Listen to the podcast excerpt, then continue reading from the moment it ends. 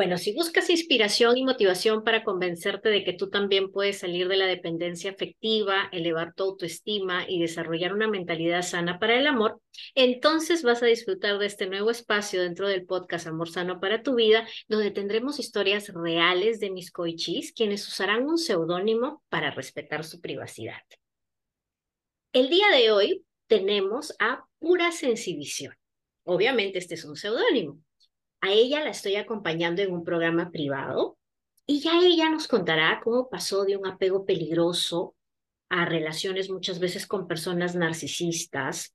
Esto venía acompañado de una crítica constante, de una victimización que le hacía dudar todo el tiempo de lo que ella hacía y pensaba. Y vamos a, desde sus propias palabras, conversar con ella para ver cómo pasó de esto a el día de hoy estar disfrutando de su periodo de soledad justo antes de empezar una nueva aventura en Europa. Así es que, hola mi bella, pura sensibilización, gracias por estar aquí. Hoy vamos a inspirar a quien lo necesite en este camino de transformación. Así es que la primera pregunta que voy a, a soltar para ti tiene que ver con qué? Tiene que ver con que me cuentes y trates de ser obviamente lo más gráfica posible ¿Cuál era tu situación antes de conocerme y por qué pensaste en buscar ayuda? Eh, pues mucho gusto, gracias por darme esta oportunidad. Primero, explicar sensivisión para mí significa la unión de dos palabras que siento que me identifican, sensibilidad más emoción. Me encanta, me encanta eso que, que me comentaste antes de, de, comenzar, que ibas a escoger este, este seudónimo porque definitivamente dice mucho de ti. Sí, pues eh, me gustaría compartirles un pequeño listado que considera, considero para mí fue un antes del proceso de transformación y un después. El antes, sí. gracias. El antes para mí, si alguien me preguntaba quién eres, yo no era capaz de decir ni siquiera quién soy no era, ni siquiera me conocía. No era consciente de mis fortalezas, ni de aquello que necesitaba tal vez que debía sanar en mí. No sabía lo que podía ofrecer a los demás. No podía tampoco filtrar a mi entorno, amigos, pareja, porque solo recibía conforme lo que yo sentía que necesitaba. No era capaz de identificar. La palabra víctima, ese era un papel muy protagónico en mi vida. La culpa, el coprotagonista también, que fue gobernando mi vida por muchísimo tiempo. La palabra sensibilidad, que es justamente parte de mi seudónimo, por mucho tiempo creí que era un limitante para este mundo. Durante todo este tiempo sentía que debía hacer algo, pero no lograba conectar no lograba realmente ser consciente de lo que significaba hacer algo por uno mismo. Hasta que un día, milagrosamente, porque para mí es eso, entré a, visitar tu, tu página y lo que leí fue lo que sentía que me identificó, porque era prácticamente la situación en la que quería hacer algo, porque pese a estar sola por, durante ese tiempo que, que te encontré, sentía que debía hacer algo, que el estar sola no solo significaba que ya estaba curada, sino durante este regalo de tiempo que era estar sola, era hacer algo por mí. Y fue como para mí nuevamente un regalo divino que llegó para poder conectar y sentir que este era el momento para mí.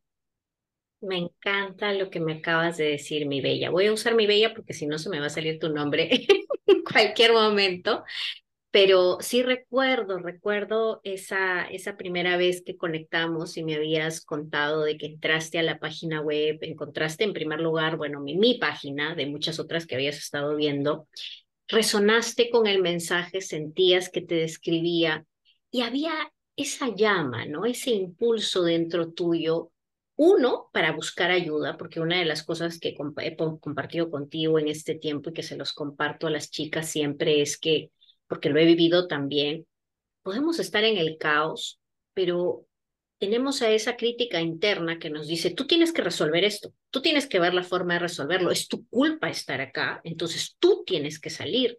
Y a la vez tenemos este concepto de que no debemos pedir ayuda, ¿no? Que eso nos hace débiles. Entonces nos cuesta mucho y sobre todo a mujeres que como tú, como yo en su momento, ¿no? Son estudiosas, son la niña perfecta, sacan buenas notas, son, tienen éxito a nivel profesional. Entonces, si todas las cosas me están saliendo bien o aparentemente tengo esta especie de éxito social, ¿no? Con mis buenas notas, con la carrera que estudié, con el lugar a donde me voy a ir y etcétera. ¿Cómo es que estoy en esta situación emocional? ¿No? Y cómo ahora pido ayuda, algo que me avergüenza, algo que, que me hace sentir débil. Entonces yo te preguntaría, para que hagamos un poco de, eh, de espejo con estas personas que seguramente nos, nos están oyendo y están resonando con esta historia, ¿qué crees tú que fue esa llama interna que a pesar de que tú querías resolverlo todo sola y que a pesar de que te daba cosa buscar ayuda, ¿cuál era esa llama interna, ese fuego interno que te dijo, basta, es hora de que busques cómo trabajar esto con otra persona? Eh, yo eh, me di cuenta que yo era de las personas que buscaba que alguien guíe mi vida el apego emocional hacia otros, me di cuenta que era una dependencia al, al, punto de perder mi identidad o no saber quién soy. Probablemente yo pasé por situaciones como hoy en día se ven muchísimas situaciones de muchísimas mujeres y estoy segura que más de una se sentirá identificada con esto, pero en mí creció esta sensación de está bien, ya no estoy volviendo a salir de una relación para meterme en otra. Y eso me parece perfecto. Pero ¿crees que eso es suficiente? Es lo que me hice la pregunta. ¿Crees que estás lista para una nueva relación? ¿Crees que has sanado heridas que ni siquiera sabes que están? Yo creí por mucho tiempo que en la victimización yo había sido víctima de personas malas o de personas que solo se aprovecharon. Y ese pensamiento a mí no me permitía crecer. Y si yo siento que hubiese continuado en ese camino, hoy en día no sería capaz ni de saber quién soy, ni saber de lo que puedo llegar a ser. Y solo saber que puedo invertir, así como puedo invertir el tiempo en mi profesión, eh, en vestirme eh, en la parte superficial, externa, sabía internamente que el haber dado el paso de estar sola no era suficiente. Sabía que debía hacer algo con esos patrones. Sabía que debía hacer algo en este proceso y buscar justamente una ayuda. Saber que realmente la respuesta la puedo tener está en mí pero realmente si alguien no me guía o alguien no me, no me ayuda a descubrir de lo que soy capaz, jamás podré descubrir y tener esa satisfacción que hoy en día me puedo decir, mi forma de ver la vida y la perspectiva que le doy es distinta, porque actúo desde una forma, siento más consciente y muchísimo desde un autoconocimiento que yo antes no tenía eh, absolutamente ni en situaciones positivas ni felices ni tristes. Para mí todo era pobre Lil, pobre esta persona, pobre, y ella es circunstancia de, de, la vida. Y no es así, porque tenemos la responsabilidad de hacer de nosotros algo. Y ese algo significa ver por nosotras el ahora. El pasado está allí. Nosotros decidimos qué hacer con nuestra vida, que es nuestra al final. Me encanta tu respuesta, sobre todo porque estamos ya ahondando en que podría haber sido muy peligroso continuar en esta misma senda con estos mismos patrones. Y yo quiero que me digas un poquito eh, ¿Cómo sentías tú, o mejor dicho, qué eras capaz de hacer tú por amor en una relación? Porque seguramente eso es algo que obviamente yo he sido capaz de hacer locura y media y muchas chicas que me escuchan y con quienes trabajo también, ¿no? Que es esta hambre que nosotras ya hemos trabajado con, con el tema de la niña interior. ¿Quién eras tú como pareja? ¿Qué estabas dispuesta a dar por amor? Pues yo era lo que la persona quería que yo fuese. te amoldabas. Exacto. Y no tenía absolutamente cero libertad de expresar, porque tal vez yo sentía que si yo decía algo, no iba a, no iba a encajar en el modelo ideal de novia ideal. Y eso me di cuenta y hoy en día me doy cuenta que no hay nada más importante que vibrar eh, desde la sinceridad, que quien venga a tu vida te aceptará como eres, pero si tú mismo no sabes quién eres, no vas a poder demostrarlo. Y es así como uno empieza a, a encontrar este camino del autoconocimiento. Qué buena respuesta, porque recuerdo que cuando conversábamos esto, te hice hincapié en esta película que es Novia Fugitiva, ¿no? Runaway Bride, eh, de Julia Roberts, en donde se grafica este autoconocimiento a través de cómo ella empieza a entender o a reflexionar sobre cómo le gustan eh, comer los huevos, ¿no? Si fritos, no escalfados, etcétera, porque ella se adaptaba como camaleón a todas sus relaciones porque no sabía quién era y eso es algo que obviamente yo también viví en su momento. Es parte de no me conozco, pero quiero ser amada, ¿no es cierto? Quiero que me amen. Entonces, si quiere que sea de una forma, voy a ser así. Y si quiere que hable así, voy a hablar así. Y si quiere que me vista así, me voy a hablar así. ¿Y qué hace esto en el fondo? ¿Crees que eso exacerbaba la inseguridad que tenías de tomar decisiones en la vida? Por supuesto que sí, porque ni siquiera yo era capaz de tomar mis propias decisiones. Sentía que si no tenía la aprobación de en ese momento la, pareja que podía tener o de mi familia, eh, sentía que creía, creaba en mí una, una duda enorme. Y esa duda la podía aplacar solo siempre y cuando alguien me dijera, esto es lo que debes hacer. Y, y, y, pese a que mi voz interior me decía, esto es el camino, no el que te están diciendo, pero cuando no había esta sensación de tener la libertad y ser honesto con uno mismo por temor a, ser abandonada, es lo que a veces te lleva a hacer cosas que creíste que era felicidad, pero hay algo en ti que sabes que eso no es, porque la vibración conjunta de corazón, mente, espíritu no se transmite y eso es algo que no se puede actuar. Y cuando solamente eres real y sincero contigo, es lo que se puede sentir y puedes eh, eh, extrapolarlo con las, hacia los demás.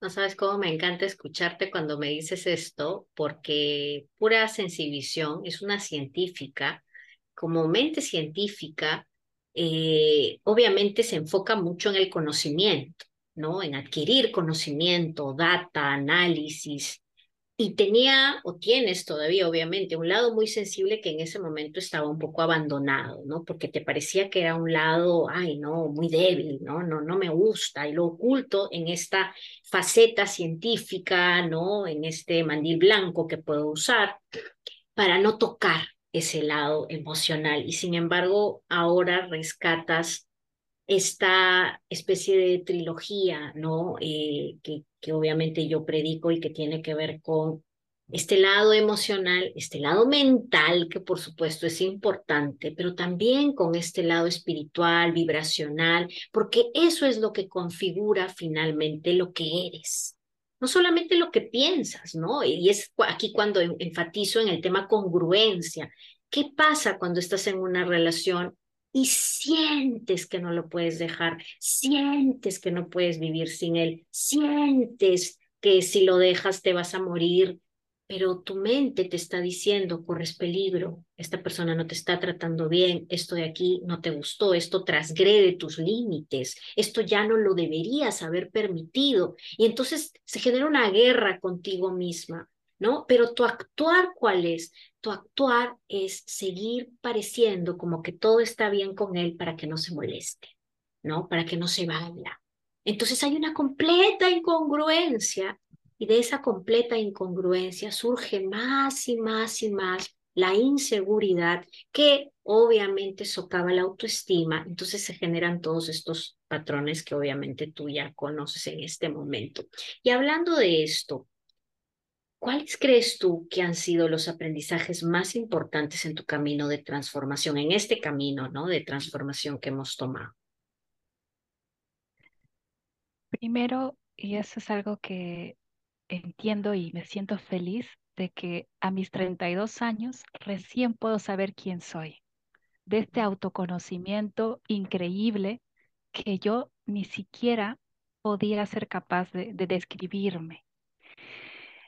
Saber que soy una persona que está envuelta por muchas emociones, pero que también es importante ser responsable de mis emociones, saber qué significa gestionar, saber que mi valía está en lo que yo puedo ser, en lo que yo puedo transmitir, no buscando eh, de forma externa.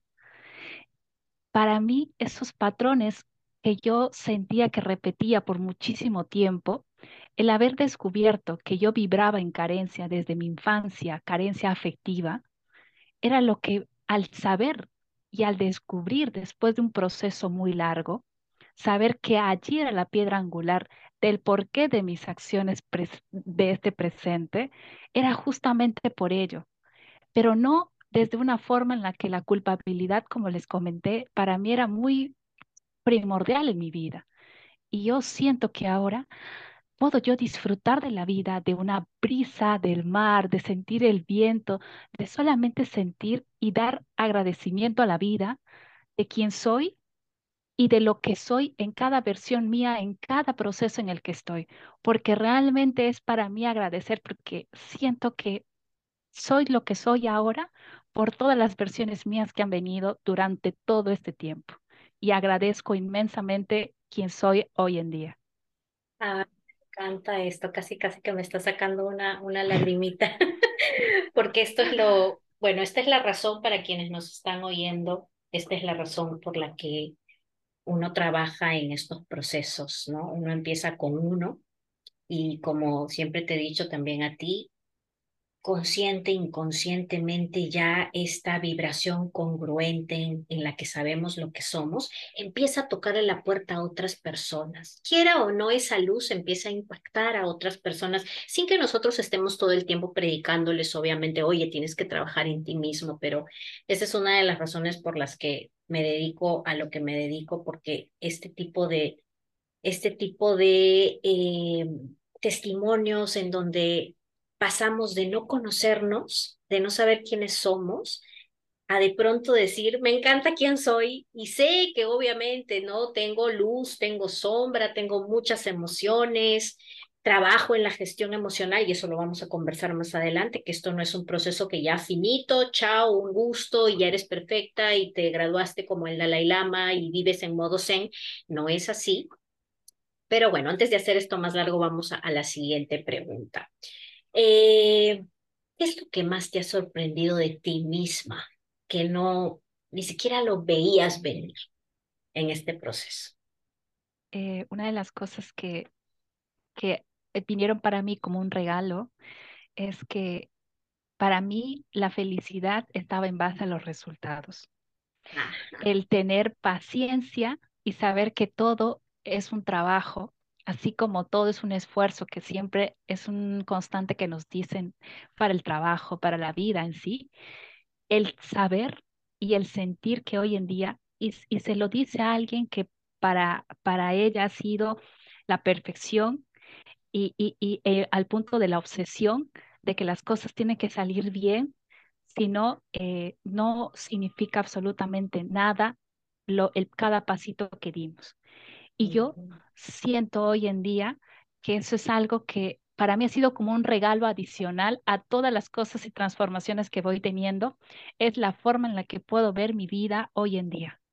Que un día que puedo así como tener una situación en la que me puedo poner a prueba y que puede ser como un fracaso, tener y verlo como aquello que para mí antes era un fracaso, verlo una oportunidad, y verlo desde el agradecimiento, siento que la forma eh, de ver la vida de esa, de esa forma es lo que me ha permitido y me permite tener una forma y una visión distinta.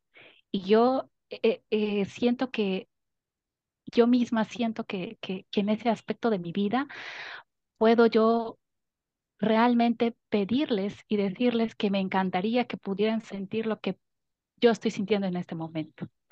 Y yo sé que solamente se puede hacer, este proceso no es mágico, esta es una montaña rusa de idas y vueltas. Y es hermoso, pero al mismo tiempo es maravilloso porque podemos sentir. Y mientras estemos vivos, es lo que yo siempre digo, vamos a permitirnos sentir.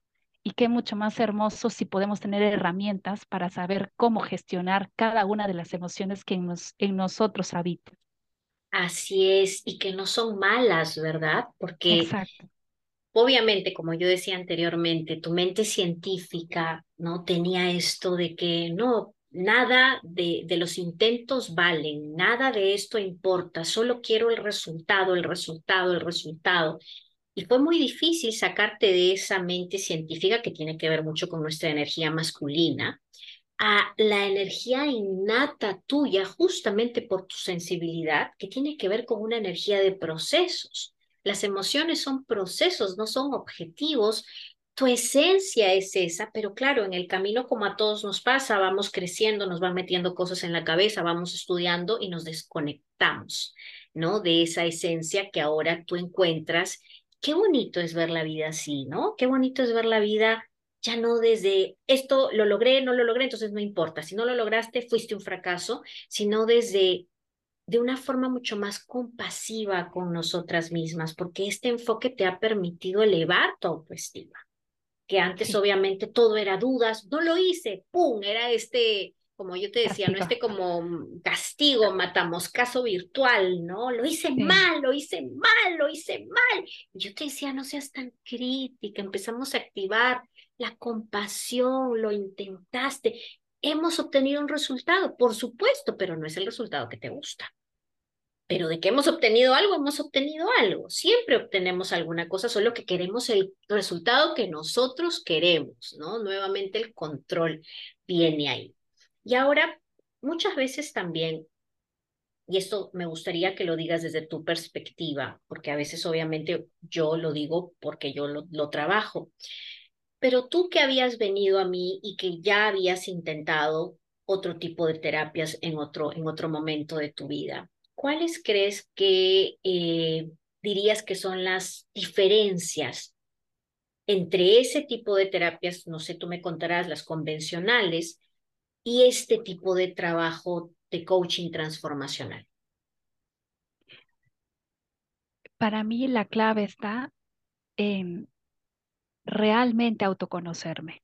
O sea, yo no podía determinar, y yo intenté más de una vez, pero sentía, y para mí era una terapia psicológica o en fin, e incluso medicamentos, o charlas que me podían decir, o tienes que escribir, yo soy la mejor, eh, me amo y me quiero, y poner papelitos por todos lados, que ayudan. Eso es cierto, te pueden ayudar porque estamos plagados de mucha información de autoayuda y de libros, y hay mucho, pero si hay algo que en nosotros todavía sigue viendo la perspectiva, la vida está viéndolo desde una forma y desde ideas preconcebidas, como digo, son arrastres y de cosas que otras personas impusieron en nosotros, no con un afán de maldad, sino porque realmente tal vez esas personas no sabían cómo gestionar sus emociones y muchas veces fuimos víctimas de parte y al mismo tiempo es una cadena. Entonces, siento y yo realmente hoy en día es algo que yo disfruto, es algo que yo siento y palpo cuando me doy cuenta de que, por ejemplo, si yo tenía una desilusión amorosa y yo podía estar, no sé, un día entero llorando, la diferencia era que tal vez identificando mis emociones y autoconociéndome, sabía que al ser más reflexiva y saber verlo desde una forma más responsable, ya esa, ese día ahora se convertía solamente en un mediodía. Y eso es un logro enorme, porque solamente cada uno sabe el proceso que lleva en sí. Pero creo, y esto es algo que para mí es importante, es cambiar desde nosotros, desde adentro yo no era sincera conmigo misma. Yo hice muchísimas terapias porque era lo que escuchaba, lo que me decían que era bueno. Pero si no hay una sinceridad y no parte desde esto y no sientes una conexión que quieras hacerlo, como me pasó a mí, jamás, así venga miles de los mejores libros y los mejores ponentes de autoayuda, jamás podrán interiorizar, porque es algo que tiene que nacer de ti. Y esa sinceridad que parte en uno es cuando tú dices, esto ya no quiero en mi vida y quiero hacer de mí alguien mejor. Y qué mejor si primero aprendes a saber quién eres, porque yo creo que esa pregunta es difícil. A veces hay preguntas muy, muy, muy privadas que decidimos dejar que no, no conectar con esas preguntas, porque queremos cegarnos y decir, no, no, yo es como, como no voy a saber quién soy, tengo treinta y tantos años y no voy a saber, pues yo les puedo decir que yo recién a mis treinta y dos años, recién aprendo quién soy y me siento feliz de descubrir cada día y todos los días sigo descubriendo. Me encanta esto porque grafica muy bien muchos de los trabajos. Yo también he ido a terapias psicológicas y a muchas terapias holísticas. Algunas me han funcionado bien, todas creo que me han ayudado en algo. Pero cuán importante escucharlo desde tu perspectiva, esto de todo es como si fuera una charla, ¿no? Es de afuera hacia adentro, o sea, te están dando la información, pega papelitos, dite, levántate y di que te quieres. Es parte del trabajo, eh, obviamente, una vez, en mi caso, a menos desde mi perspectiva y como nosotras lo hemos trabajado, ¿no?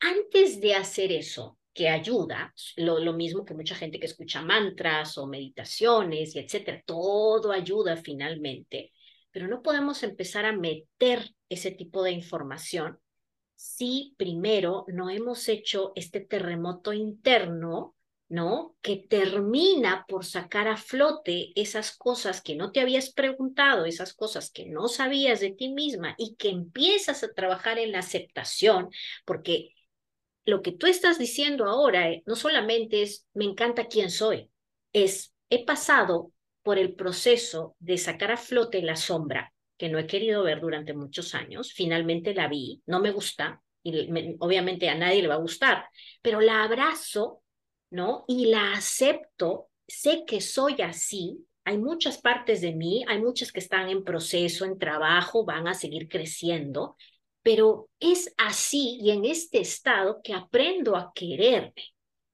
porque ya conozco qué hay sobre la mesa, ¿no? Ya conozco qué, qué pasa en esta situación. Ya no es, no sé quién soy, no sé qué digo, y esto es lo que desde mi perspectiva me pasaba a mí muchos años atrás y me pasa hoy, ¿no? Cada que entramos en, en estas primeras, en estas primeras reuniones en donde trabajo el cuánto te conoces, me quedo asombrada porque la gran mayoría de personas, y tú fuiste también una de ellas, ¿no? En, en, los, en el lado positivo, cuando hablamos de fortaleza, solamente pone dos, tres cosas. Y eso, cosas muy genéricas, pero en el lado de debilidades, uy, ahí sí, ¿no? Ahí tienen una lista, algunas, otras también en debilidades, tres, cuatro cosas. Y yo me pongo a pensar y digo, no puedo creer que esta mujer maravillosa que está frente a mí a través de la cámara no vea que todo esto se puede llenar con miles y miles, ¿no? De adjetivos, de palabras, de frases, porque se debería conocer después de 30 años, 35 años, 40 años, 28 años, ¿no? No sé. Y qué bonito es ver que a lo largo del proceso, cuando volvemos a hacer el ejercicio, de pronto ya ya es una lista que casi que no para, ¿no? Porque yo sé que soy así, soy así, soy así, soy así, soy así, soy así, ¿no? Y las debilidades ya no vienen desde esa vergüenza de que, ay, tengo que admitir que yo soy hipersensible y me da vergüenza. No, sino ya viene desde sé que tengo que trabajar porque soy perfeccionista, sé que tengo que trabajar en esto porque soy muy autocrítica, no sé que tengo que trabajar en esta otra cosa, desde el empoderamiento, porque ya abrazaste la sombra ¿no? Qué importante es, es este hincapié que has hecho tú aquí. Y finalmente, ya que hemos hablado del proceso, de cómo comenzó esta historia entre tú y yo, hablemos ahora de en qué momento de tu vida estás hoy. ¿Cómo te sientes hoy contigo? Sé que estás a punto, obviamente, de cambiar tu vida, te regresas a, Europa, ¿no? Y las cosas van a cambiar drásticamente porque ya vas a a entrar de lleno en, lo que es lo tuyo, tu carrera, ¿no? Después de mucha preparación, ¿cómo te sientes hoy y cuál es tu situación a nivel emocional hoy? ¿Cómo estás contigo misma?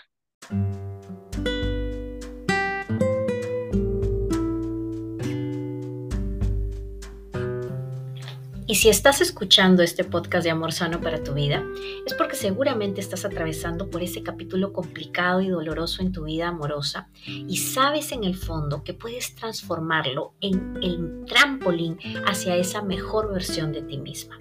Esa mujer segura, esa mujer que conoce su valor, que sabe lidiar con sus emociones inteligentemente y que ya aprendió de sus errores para no volverlos a cometer. Recuerda, puedes transformar tu peor capítulo en el amor en tu mejor historia de éxito, así como lo hice yo y las cientos de mujeres con las que ya he trabajado en estos casi 10 años.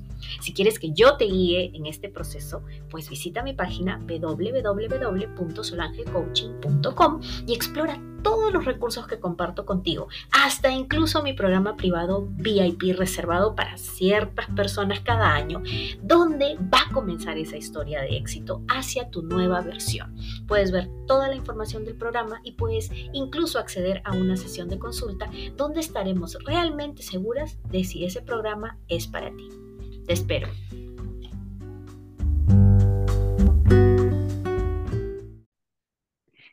Eh, pues yo siento que hay veces en donde uno dice, ¿por qué esto no lo descubrí antes?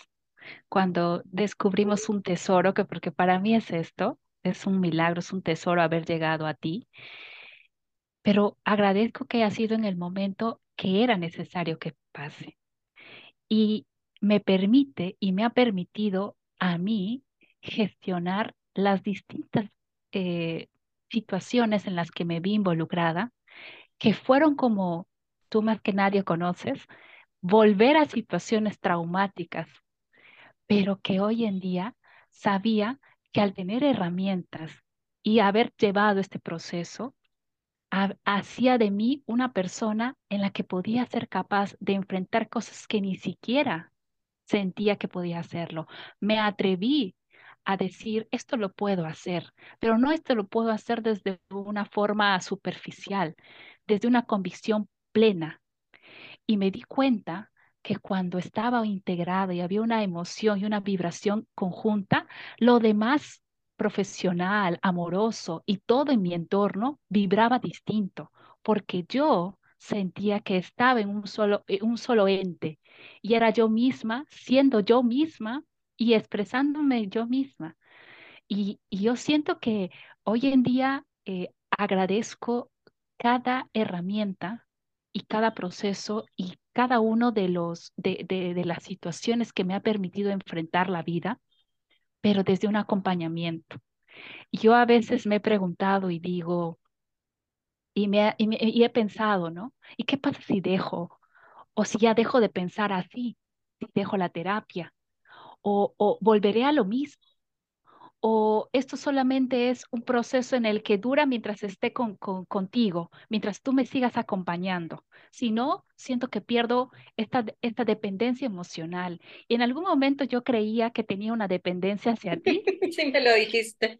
Y, y te lo dije con toda la sinceridad del sí, mundo. me dijiste, tengo miedo de depender de ti porque soy dependiente emocional. Exacto.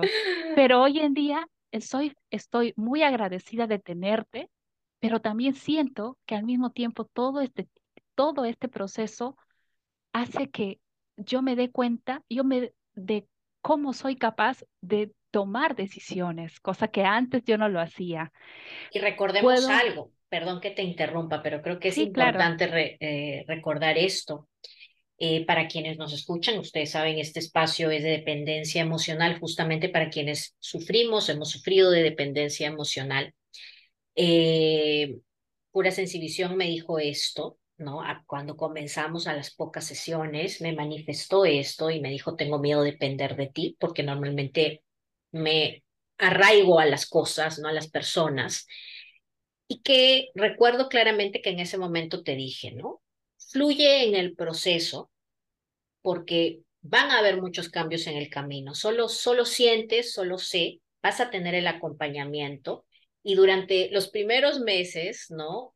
Utilizabas muchísimo el acompañamiento que tenemos aparte de nuestras reuniones, que lo tenemos a través de Telegram, lo usabas muchísimo, ¿no? Y eras constante, cada que tenías una situación me la comentabas, ¿no? Cada que tenías que tomar una decisión me lo comentabas, pero conforme ha pasado el tiempo, cada vez lo usas menos y muchas veces yo recién me entero en la reunión que ya tomaste decisiones en la semana por ti misma y no me lo consultaste, no tuviste que estar no esperando que te responda para recién tomar una decisión. No, tú misma me lo cuentas y me dices, tomé esta decisión, ya sé, ¿no? A dónde voy a ir cuando me vaya a Europa, ya tomé esta decisión también y ya esto otro. Y quizás, no sé si, si te das cuenta o no, pero yo lo veo de ahora que estamos tocando esto de la dependencia emocional, cuán importante es que ahora que tú tienes las herramientas, las pones en práctica y esto no se trata de que tienes que convivir conmigo por el resto de tu vida porque si no, no vas a poder tomar una decisión. Tú creces como adulta, tomas ahora tus propias decisiones, no me necesitas. Y eso es, eso es a lo que aspiramos quienes trabajamos en este mundo de crecimiento personal y emocional, a que no nos necesiten. Yo no tengo que ser la coach que tú necesitas toda tu vida, sino por el contrario, hay un periodo de tu vida en donde sí has necesitado ayuda y he estado yo ahí para mostrarte de qué eres capaz, ¿no? Hasta a dónde puedes llegar. Y lo hemos conversado en estas sesiones últimas. La persona que eres ahora es tan distinta dentro de tu propia esencia, porque tu esencia sigue siendo igual, eres súper sensible, ¿no? Eh, conectamos muchísimo porque tenemos muchas cosas en común y eso es algo que siempre digo por la ley del espejo, así como con las chicas que nos escuchan en el podcast, conectan conmigo, quizás no me conocen en video o no trabajamos juntas, pero conectan conmigo por algo, por la historia que escucharon, por alguna cosa que yo viví y se quedan en el podcast o se quedan en, el Instagram o por donde me sigan, de la misma forma con las personas con las que yo trabajo, ¿no? Este proceso, eh, justamente antes de que lo comencemos, comienza con esta reunión, ¿no? Con esta sesión de descubrimiento que tenemos, en donde yo te decía, te sirve a ti para saber si hacemos clic, porque esto es muy importante para la coichi, para que te abras, para que puedas sentir realmente, oye, esta persona no me juzga, me siento cómoda, puedo hablarle, ¿no? Y, y también para que comprendas más a fondo el proceso, ¿no? El proceso no es, nos reunimos y chao, cuídate, que te vaya bien. Tú has hecho muchos ejercicios, tienes tu cuaderno de cosas que hemos trabajado, muchas veces te ha costado hacer el ejercicio, pero te has metido de lleno, ¿no? Te has entregado, has, te has comprometido, cada semana hemos visto, me has leído todo lo que has escrito sobre ese ejercicio que te, que te, que te encomendé. Entonces, has hecho el trabajo y esto es algo que quiero rescatar, ¿no? Los cambios se dan porque hiciste el trabajo. Te has, tú misma te has dado cuenta que tú puedes combatir la dependencia porque no te hiciste dependiente mía, ¿no? Seguiste el patrón, claro, pero luego lo rompiste y empezaste a tomar tus propias decisiones, tienes herramientas. Simplemente prefieres un acompañamiento mientras lo quieras, pero no me necesitas. Y eso es lo importante en, para toda persona que sufre de dependencia emocional, porque es muy feo andar por la vida diciendo, yo lo necesito a él, yo necesito a mi terapeuta, yo necesito, yo necesito. ¿Desde dónde? Desde esa victimización, como dices tú. Es que a mí no me dieron amor es que mis papás se separaron cuando era niña, es que mi papá se fue cuando era niña. Claro, todas hemos tenido una historia parecida, ¿no? No hubieron abrazos, no hubieron besos, no hubo un papá o una mamá presentes y generamos esta herida de abandono que tú y yo hemos trabajado muy a fondo. Pero qué bonito es crecer y darnos cuenta que los papás no tienen la culpa, ¿no?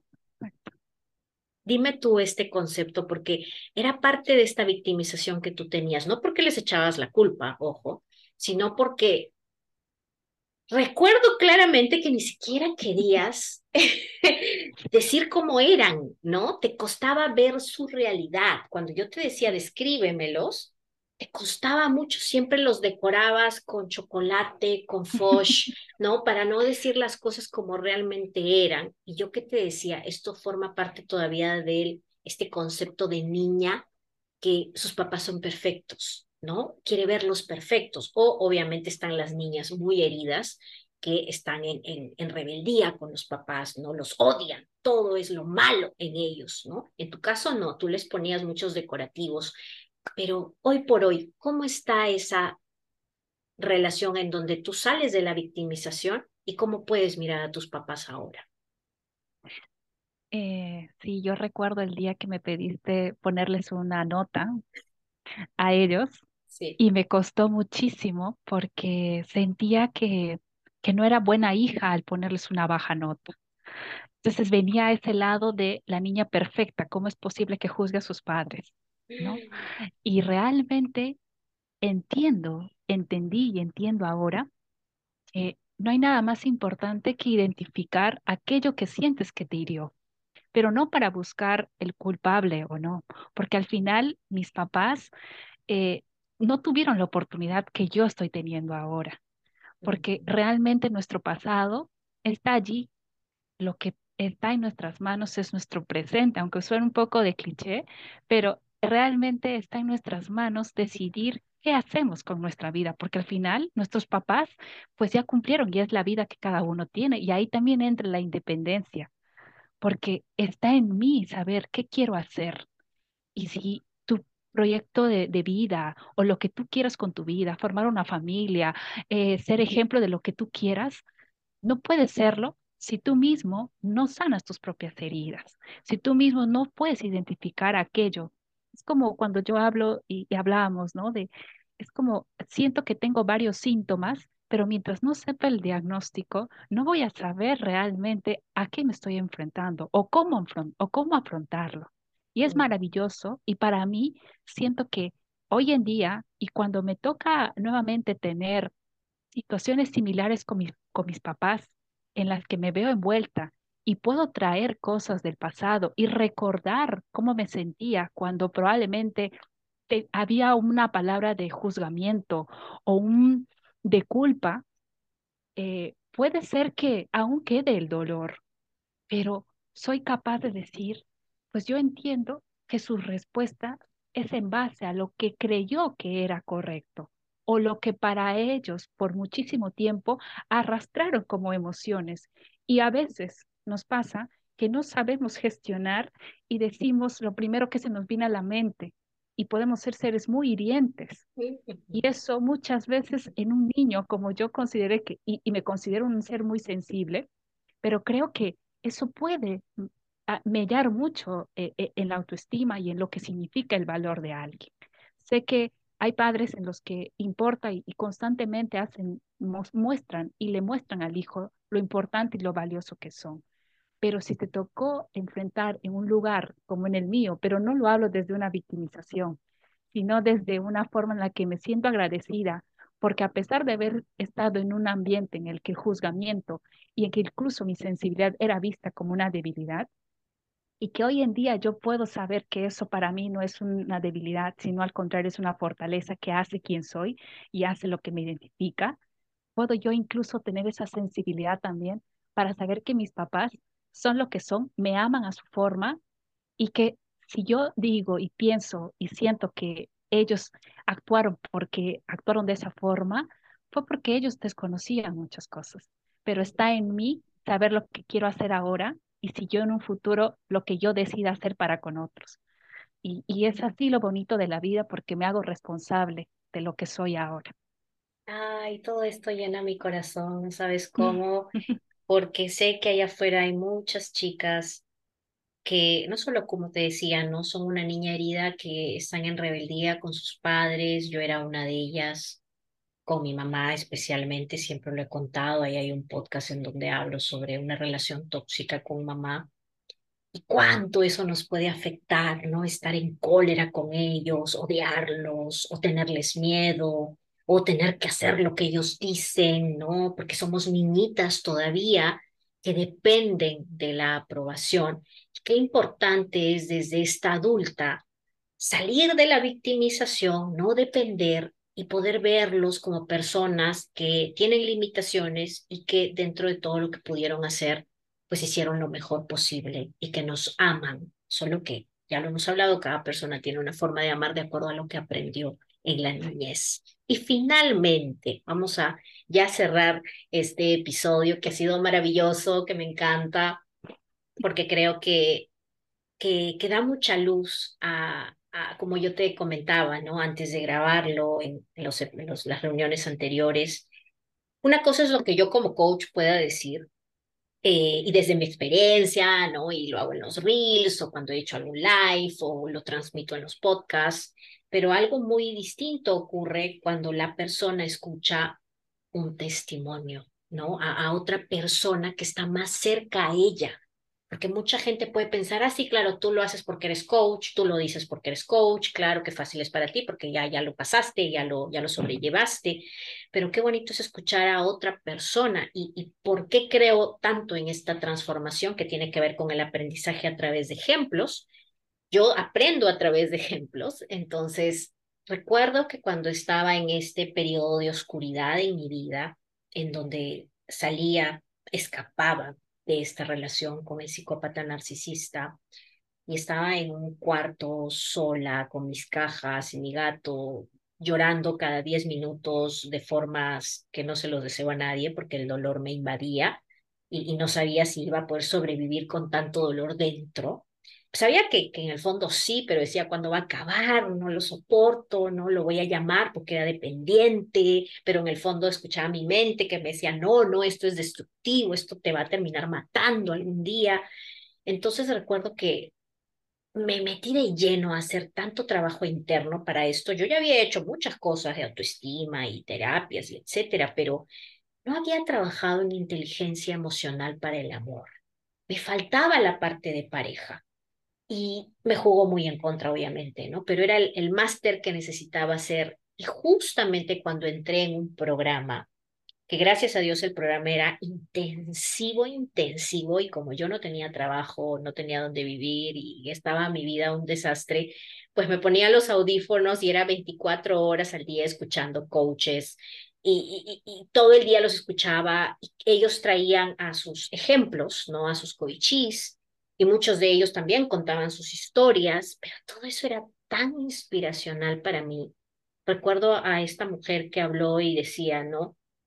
Yo he creído toda la vida en la química eh, intensa que uno puede tener con otra persona en, en, pareja, ¿no? Yo he creído en eso de que tú entras a un bar o a un restaurante y conectas con alguien y cuando hay una química increíble con esa persona, ese es ¿no? Anda con esa persona. Y ella decía, en mi experiencia, eso terminaba siendo una bomba pasional increíble, pero muy intoxicante, muy tóxico, porque todo era así al 100%, ¿no? Yo me identifiqué tanto con ese testimonio porque yo creía que el amor era eso, era explosivo, era adrenalina pura, ¿no? Claro, yo no sabía vivir en paz.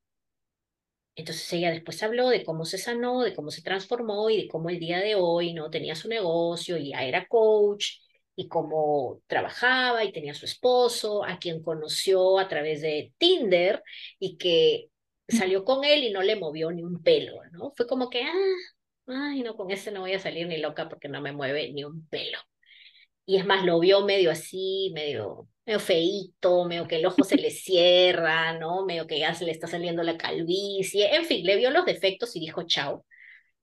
Que su amiga le había dicho, oye, estás loca, el perfil del pata tiene todo lo que te gusta, ya ha venido desde tan lejos a conocerte, ha manejado tantas horas para conocerte y ella, ay, no, bacala. Pero se acordó de todo el trabajo que había hecho donde decía, que estoy esperando? ¿Que haya una química explosiva?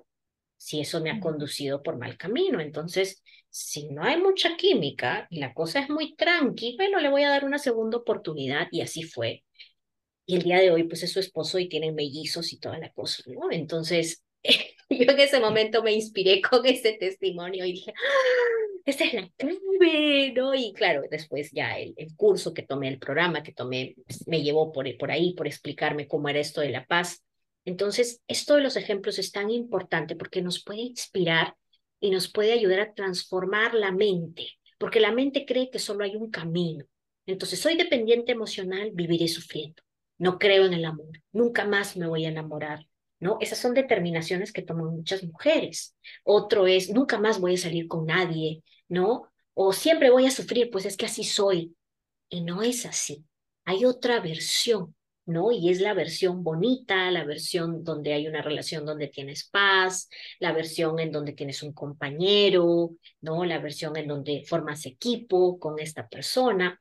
Y todo esto es parte de la inteligencia emocional que acompaña el trabajo de autoestima y que acompaña el trabajo de energía, porque finalmente ahí es donde termina todo esto. Ahora sí, últimas palabras, mi pura sensibilización. ¿Qué le dirías a esa chica está en este momento escuchándonos y que está en esa situación en la que estabas tú cuando llegaste, que está en esta situación de dependencia, de no saber quién es, de que tiene miedo de caer nuevamente en una relación tóxica, que le hagan daño, que quizás ha probado otras cosas, no le han resultado, siente que es un fracaso. ¿Qué le dirías a esa chica desde tu perspectiva?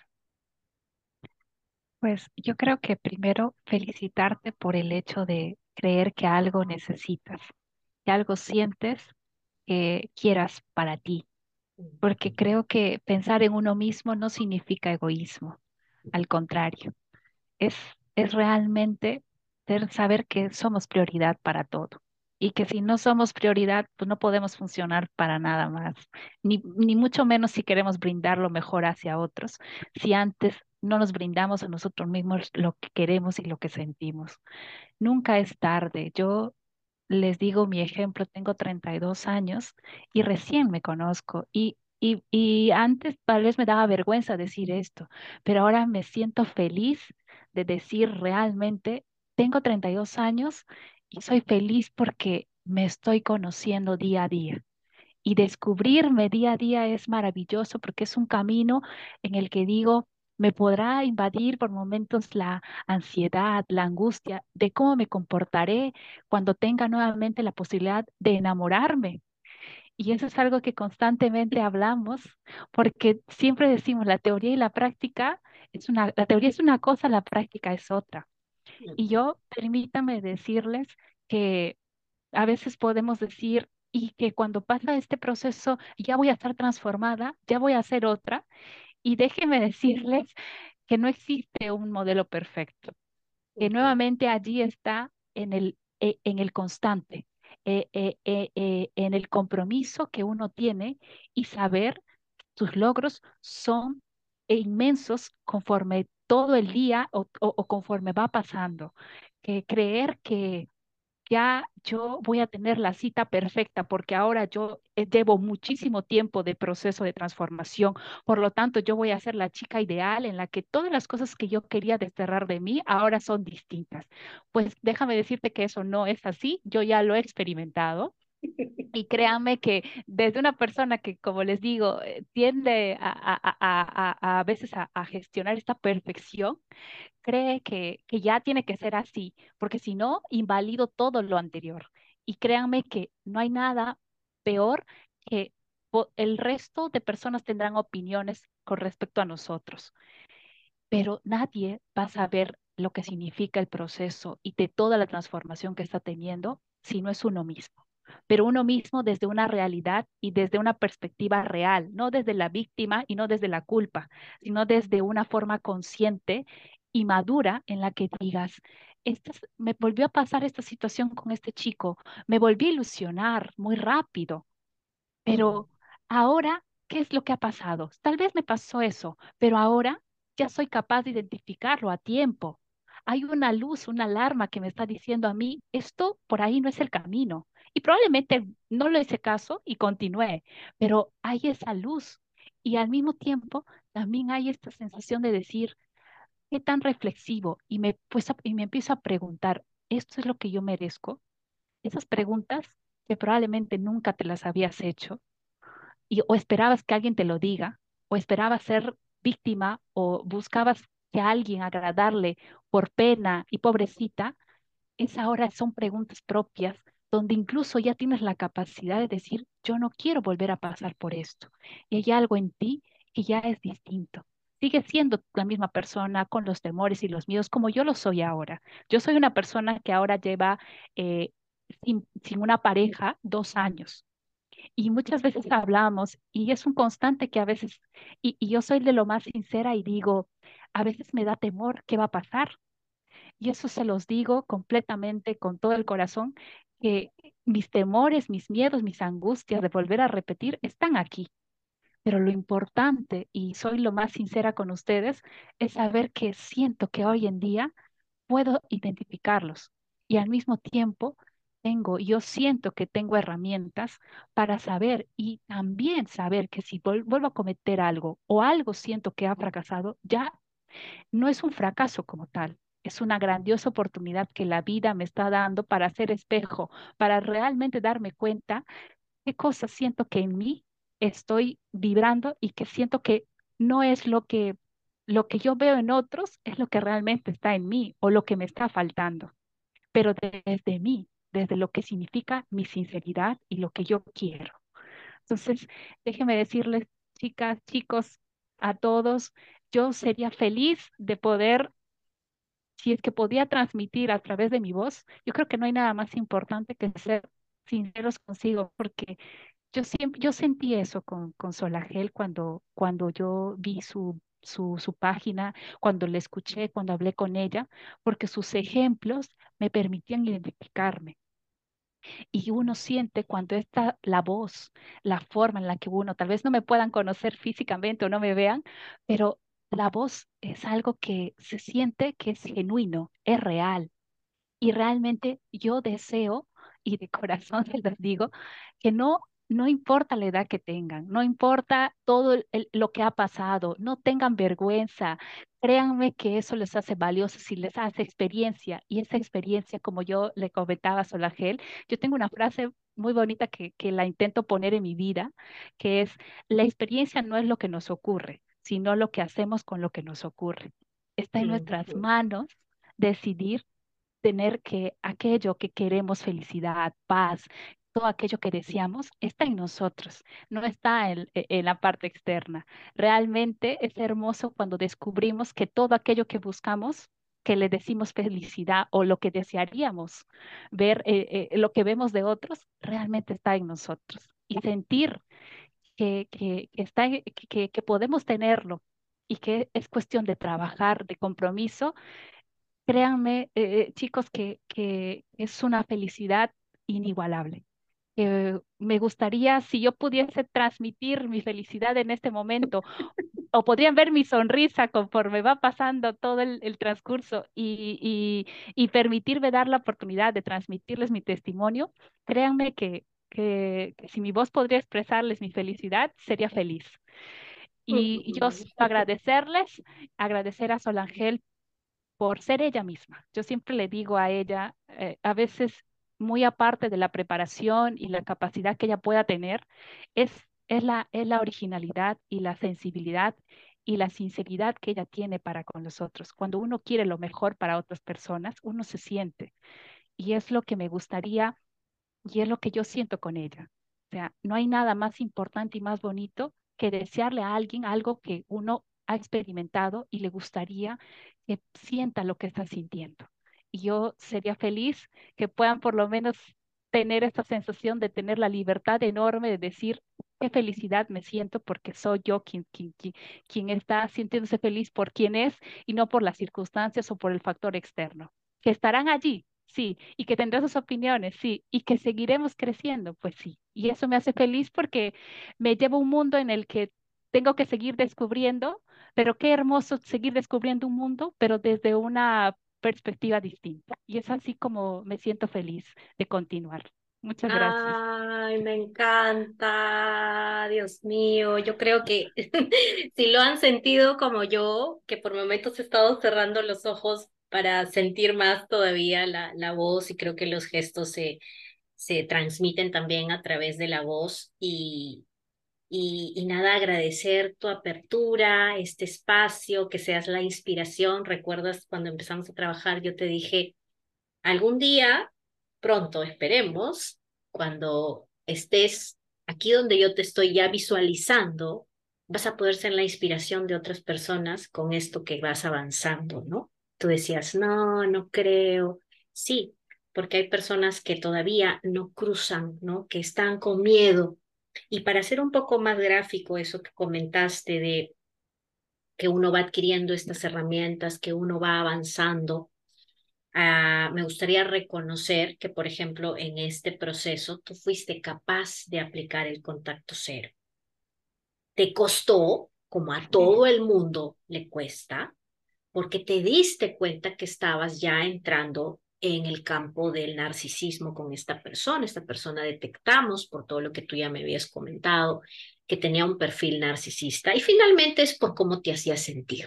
¿No? Por momentos muy bien, porque te llena las orejas de todo lo que quieres escuchar y por momentos te tira al piso y te critica y luego no te habla y no te responde y etcétera, ¿no? Y eso te generaba que exacerbaba la dependencia, otra vez quería saber todo el día qué hace, qué no hace, porque no me llama. Y fue un proceso que vivimos muy bonito, porque a pesar de que las emociones y como tú dices, tu mente que quiere resultados y ya, y entonces no debería equivocarme y no debí nunca traer a esta persona y cómo es posible, te diste cuenta que son experimentos, ¿no? Es teoría y práctica, teoría y práctica. Y eso es lo más importante, ¿no? Que ahora, como tú dices, puedes verlo y lo reflexionamos, tú te das cuenta, aplicas y recuerdo claramente cómo te sentiste cuando finalmente decidiste cortar eso, ¿no? Te sentías la mujer superpoderosa porque habías podido cortar esa situación que antes me decías no hubiera podido, hubiera seguido, hubiera continuado, saber Dios a dónde hubiera llegado con esta persona, ¿no? Esos son los logros. Los logros no es que no te vas a volver a equivocar, los logros no es que nunca vas a volver a meter la pata y yo misma lo he comentado no hace un ratito.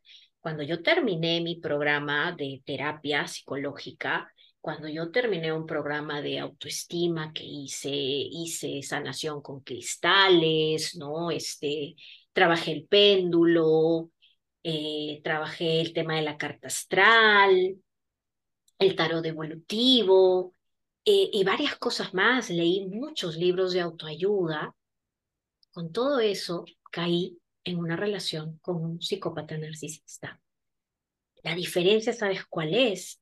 Que normalmente yo me quedaba en las relaciones tóxicas seis, ocho años.